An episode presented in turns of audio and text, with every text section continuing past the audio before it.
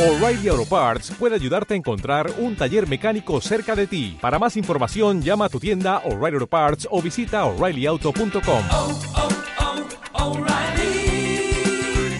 oh, Parts.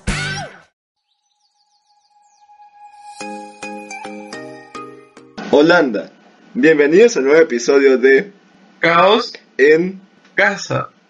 Los idiomas son uno de los aspectos más interesantes e importantes de nuestra sociedad y, en general, de la humanidad. El lenguaje nos ha permitido comunicarnos, acelerando nuestro progreso como especie.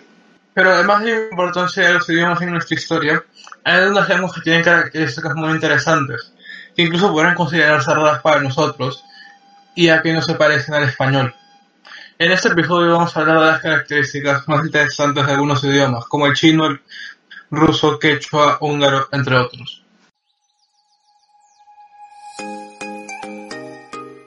La primera característica de la que hablaremos será la aglutinación. Hay muchos idiomas que se consideran aglutinadores. Un idioma aglutinador es uno en los que se utilizan diferentes morfemas para transmitir significado. ¿Podrías explicar qué es un morfema? Me he olvidado, eh. Ya, un morfema puede ser simplemente una letra. En el caso de la aglutinación, se agregan letras para cambiar el significado o la función de una palabra. Por ejemplo, en español agregamos una S para que una palabra sea plural. Eso es una forma básica de aglutinación. Dijiste que esa es una forma básica. ¿Hay alguna forma más complicada de aglutinar? Y ya, eh, un ejemplo de una aglutinación más compleja y un idioma que se utiliza al 100% de aglutinación es el húngaro. En húngaro, los sustantivos tienen diferentes morfemas dependiendo de ciertos aspectos. Si es plural, singular, dependiendo de quién lo tiene. Por ejemplo, la palabra sombrero es calap. Y, la, y su plural, sombreros, es calapoc. En este caso, le agregas, simplemente le agregas una, un OK, un morfema OK. Y para decir mi sombrero es calapom. En este caso no agregas OK, sino OM. Y si quieres decir mis sombreros, dices carabian. Agregando J, J, A y M, que no es un morfema en sí, sino son dos morfemas diferentes. Uno indica pluralidad y el otro indica que yo, que yo soy el que posee los sombreros. Bueno, he- he oído que en el quechua también existe la aglutinación. Por ejemplo, Oh, a la palabra mishi, que significa gato, le puedes agregar el morfema iki y, y significaría tu gatos, mishi iki. Y después si le agregas mishi kikuna, si, si le agregas el kuna, significa tus gatos, mishi kikuna. Y si le agregas un último morfema al final, que es wan, que significa con, y, y dices mishi kikuna wan, significa con tus gatos. Mira, muy interesante lo que nos acabas de contar del quechua. Y volviendo a un idioma que yo conozco más, que, del que puedo hablar, con algunos ejemplos. En húngaro, ah, los casos también tienen morfemas. Por ejemplo, el caso instrumental tiene un morfema que es e, el, o sea, el.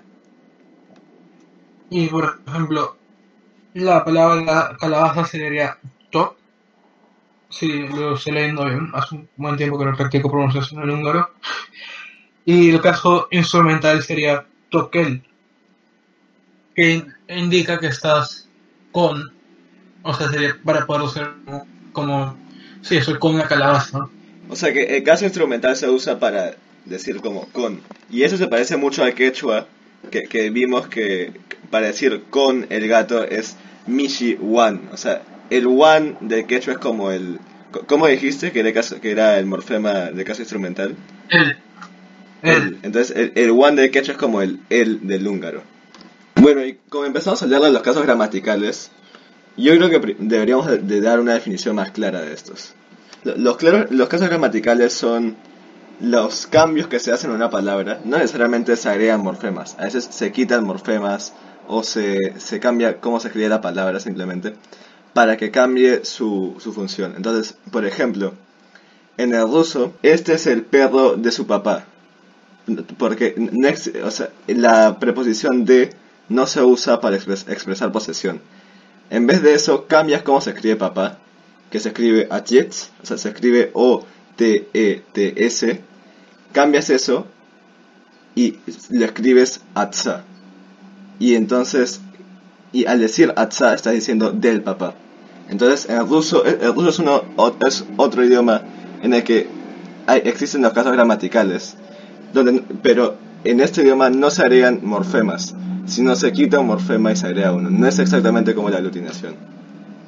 Bueno, para aclarar esta idea voy a dar voy a darles otro ejemplo de un caso gramatical, esta vez en polaco. En polaco también te- tiene el caso genitivo que se usa para decir como a quién le pertenece algo. Piénsenlo como el apóstrofe S en inglés. O, o- Y, o- o sea, por ejemplo, co- como el D en español también. Sí.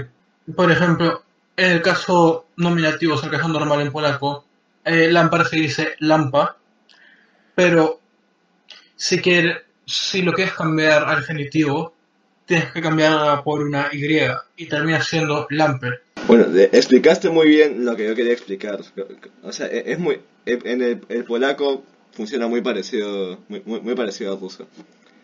Pero bueno, en el ruso además de caso genitivo, de caso genitivo, también hay muchos otros casos como el acusativo, el instrumental, que, que también ya, ya discutimos, el, el preposicional y to- todos los hablantes de este idioma ni siquiera piensan en cuándo tienen que cambiar la palabra, simplemente la cambian porque ya están acostumbrados a hacerlo. Ni siquiera tienen que pensar en la terminación. Y hay otros idiomas mucho más complejos como el finlandés, en el que no solo hay seis casos como en el ruso o siete como en el polaco, sino que hay 15 casos, como, ese es como con- en el finlandés. En el finlandés hay, hay 15 casos. Y cada caso tiene una función diferente para muchas oraciones diferentes. Yeah. Eh, bueno, creo que podemos pasar a un tema menos complicado. Bueno, justo quería hablar sobre el chino, que es, es un idioma que es bastante complicado en algunos aspectos, pero tiene una, una característica que lo hace bastante simple, que es que no existen las conjugaciones. O sea, no existe conjugación al pasado, ni al presente, ni al futuro. Siempre, es, el verbo siempre se escribe al infinitivo. Y eso simplifica mucho las cosas, porque no, tienes que acordarte de cómo, cómo escribir el mismo verbo. Por ejemplo, en español dices, el, el infinitivo es jugar. Dices, yo juego, tú juegas. O sea, lo, conjugas depende de la persona. te- dices, yo jugaba, yo jugué. Y en chino no existe esto. Tú solo dices, yo jugar, tú jugar. Y esto simplifica mucho las cosas. Y digamos que compensa al, al chino, o sea, compensa algunas características del chino que son más complicadas. Como los tonos, que justo quería empezar a hablar sobre eso también. Que los tonos en el chino son de las cosas más complicadas para un, un- una persona que quiera aprender chino. Porque e- existen cuatro tonos y dependiendo del tono cambia el significado de la palabra. Entonces hay un tono que es el tono agudo, que es A. Entonces, por ejemplo, si dices ma, le estás diciendo mamá.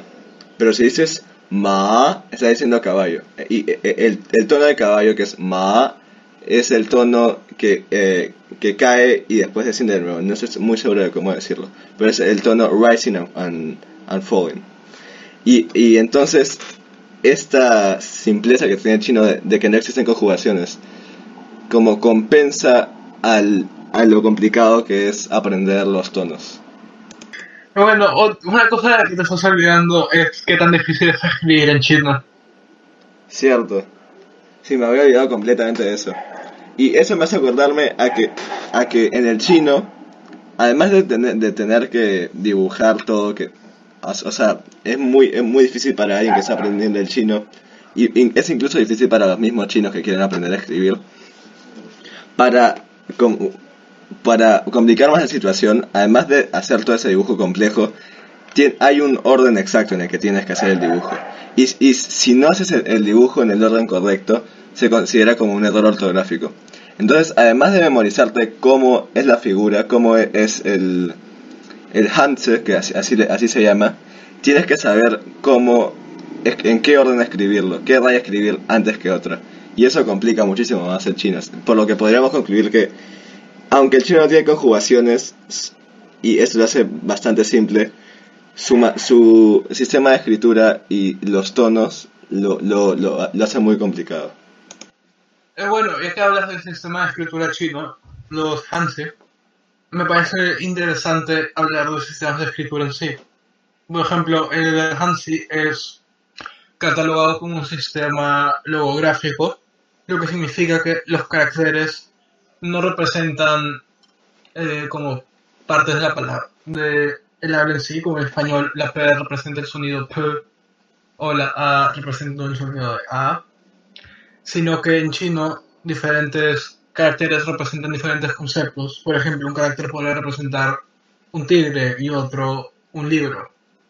Y hay otros tipos de sistema de escritura también. Por ejemplo, tienes eh, silabarios como el hiragana o el katakana, con los que se escribe japonés, que representan diferen- diferentes sílabas. Eh, por ejemplo, están el hiragana y el katakana, con los que se escribe japonés, y el afaka, que se usa en Etiopía. Y después tienes lo que se llama verdaderos alfabetos, como el alfabeto latín que nosotros usamos, o el cirílico, o el griego, que tienen una letra por son- un carácter por sonido. Es- eso me hace me hace estar agradecido de poder hablar un idioma donde la escritura sea simple y no sea como, como en japonés o en chino.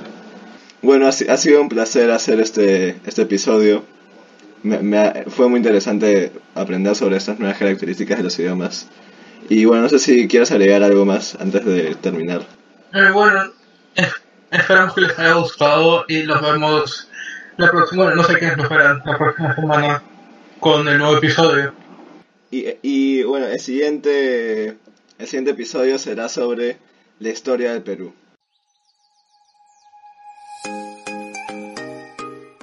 As a new Western Union customer, you can enjoy a $0 transfer fee on your first international online money transfer. Send money to your family and friends back home the fast, easy, and reliable way.